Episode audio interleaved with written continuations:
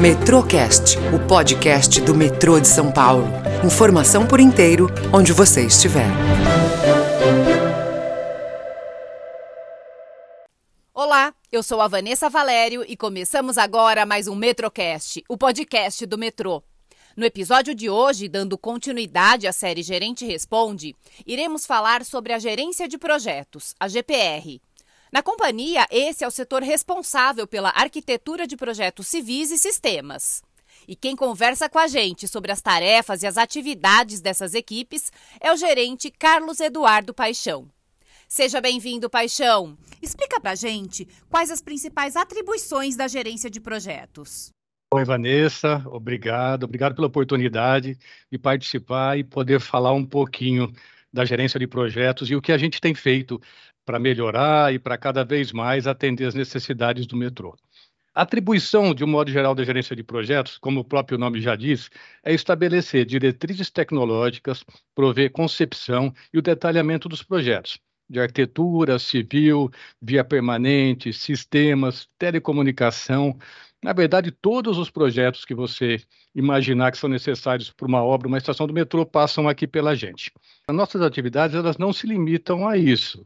Além disso, a gente desenvolve assessoria técnica de projetos em diversas disciplinas para outras gerências, fornecemos acompanhamento técnico e apoio nas gerências de empreendimento, uma vez que nós desenvolvemos esses projetos e posteriormente eles vão para a obra, então cabe a gente também atuar junto a eles para ajudar e eventualmente decidir né, em alguma solução específica. Contratações de laudo macro e cadastro individual de imóveis, que são é, atividades importantes para que a gente possa iniciar um processo de desapropriação dessas áreas para a futura implantação dessas estações.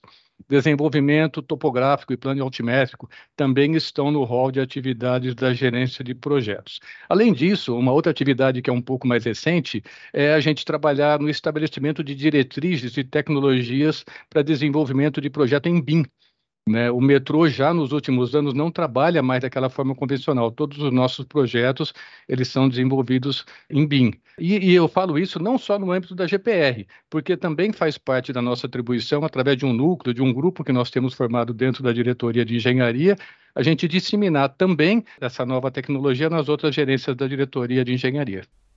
Muito bom. Paixão, um dos projetos ligados à expansão do metrô é a readequação da estação São Joaquim da linha 1 azul para viabilizar a conexão com a futura linha 6 laranja. Como a GPR está atuando nessa obra?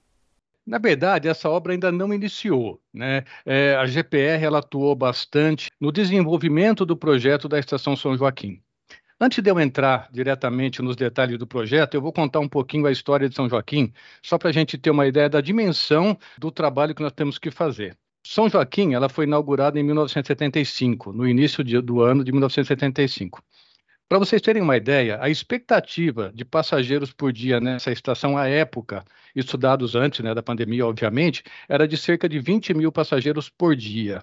Em 2019, um pouquinho antes da, da pandemia, nós já tínhamos lá, como entrada de passageiros nessa estação, perto de 52 mil passageiros por dia. Estamos falando em duas vezes e meia o que havia sido previsto originalmente. Aquela região, como vocês sabem, verticalizou muito, inúmeras faculdades, hospitais, então ali teve um crescimento muito grande. Com a entrada, né, com a interligação da linha 1 azul com a linha 6 laranja, a expectativa é que o número de passageiros para essa estação vai chegar perto de 200 mil passageiros por dia. Né, de uma estação que foi prevista inicialmente para 20 mil, nós estamos falando hoje em 200, em 10 vezes o que havia sido previsto.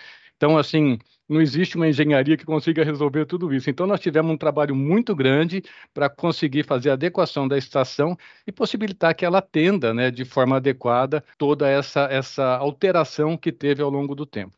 Bom, para ter uma ideia, todo esse projeto ele foi desenvolvido em BIM, é o primeiro projeto que nós contratamos totalmente em BIM, e além dele ser contratado nessa modalidade, o que foi para a gente uma novidade muito grande, o prazo que nós tivemos para desenvolver esse projeto foi muito pequeno.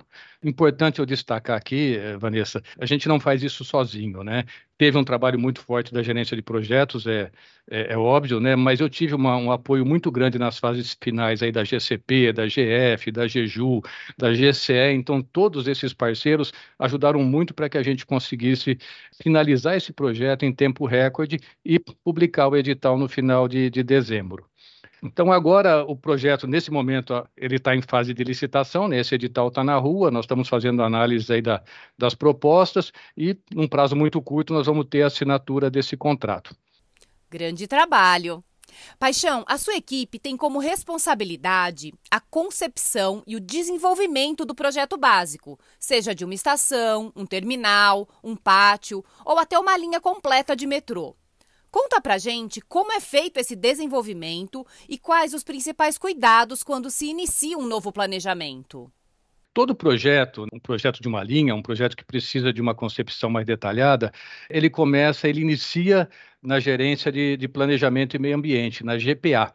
Uma vez que o anteprojeto é, está concluído, aí sim ele é passado para a gerência de projetos, e aí nós vamos iniciar a contratação não só do projeto básico, mas o que a gente chama também da contratação dos dados básicos que são contratos de apoio eh, adicionais que a gente, contratações adicionais que nós fazemos, que vão fornecer elementos e subsídios para que a gente possa desenvolver esses projetos. A partir dessas informações, aí sim a gente debruça em cima dos projetos básicos e aí a gente começa a fazer um aprofundamento dos projetos de arquitetura, acabamento, paisagismo, a parte toda a parte de inserção urbana, projetos civis de estrutura, fundações, geologia, geotecnia, avaliação, por exemplo, da confirmação do tipo de túnel. De repente, no anteprojeto foi estudado um determinado túnel, mas na hora de você, com, com mais elementos que eu consegui, de repente eu consigo avaliar que talvez aquele túnel não seja a melhor solução. Então, a gente propõe uma alteração de, dessa, do que foi proposto no anteprojeto. Então, aí eu posso alterar para um, um túnel duplo, um túnel singelo, ou até o TBM4, né, que é, é um, talvez é um, é, um, é um novo túnel que nós estamos estudando aí com uma possibilidade de implantar na linha 16. É um túnel que você consegue colocar quatro vias de metrô dentro do mesmo túnel né, projetos hidráulicos, projetos de iluminação, a especificação completa e os projetos do sistema elétrico, desde a subestação primária, né, que vai captar energia lá na concessionária, até uma tomadinha que está ali no, no hall de entrada da estação, onde o pessoal usa ali para ligar o celular, uma coisa ou outra. Então, tudo isso é concebido e é detalhado no, no projeto básico. Além disso, a parte de sinalização, sistemas de sinalizações, que faz aquela parte do controle do trem, movimentação do trem, o trem, propriamente dito, também é especificado aqui, aqui pela gente, né? E no final de tudo isso, a gente precisa elaborar as listas de materiais, as ORs, que são documentos que vão possibilitar a orçamentação dessa linha. Você mencionou mais cedo o desenvolvimento de projetos em BIM, Building Information Modeling. O que exatamente é isso e como o metrô está inserido nesse contexto? Vanessa, antes de tudo, se a gente olhar quatro, cinco anos atrás, os projetos eles eram feitos em, em pranchas. Mas um, uma das coisas que, que caracterizava o, a, o, desenvolvimento dos projetos à época era que cada disciplina desenvolvia o seu projeto. Por exemplo, eu tinha uma área que fazia os projetos de arquitetura, uma outra área fazia os projetos de, de civil, uma outra área fazia os projetos de sistemas, e cada um, dentro do seu conhecimento, fazia esse projeto da melhor forma possível. Né? E num dado momento, havia uma unificação desses projetos e a parte de integração, alguma incompatibilidade ali é, é que precisava ser ajustada para que o projeto como um todo ficasse resolvido. Mas o que, que acontecia assim frequentemente? Às vezes, uh, por exemplo, uma sala técnica que teve a sua dimensão alterada, às vezes não era comunicada para os demais é, frequentemente a gente se deparava com situações na finalização do projeto que uma das disciplinas não havia percebido. Então era aquela correria, né, para a gente tentar organizar e adequar essas interferências ou esses, essas é, integrações da melhor forma possível. Quando a gente começou a é, trabalhar com o BIM, e aí é, é que tem a grande mudança, e de forma colaborativa. Então, o modelo ele é colocado em uma plataforma, a gente tem uma plataforma que a gente usa aqui na GPR, que é o Trimble, e esse modelo é colocado e todas as pessoas que estão envolvidas naqueles projetos fazem contribuições diretamente no projeto. Então, a hora que alguém vai lá, vai lá e altera o tamanho de uma sala, já está ali no modelo, quer dizer, todo mundo já sabe que aquela sala foi alterada. Você já consegue ver como a estação está ficando, né, de uma maneira mais resolvida.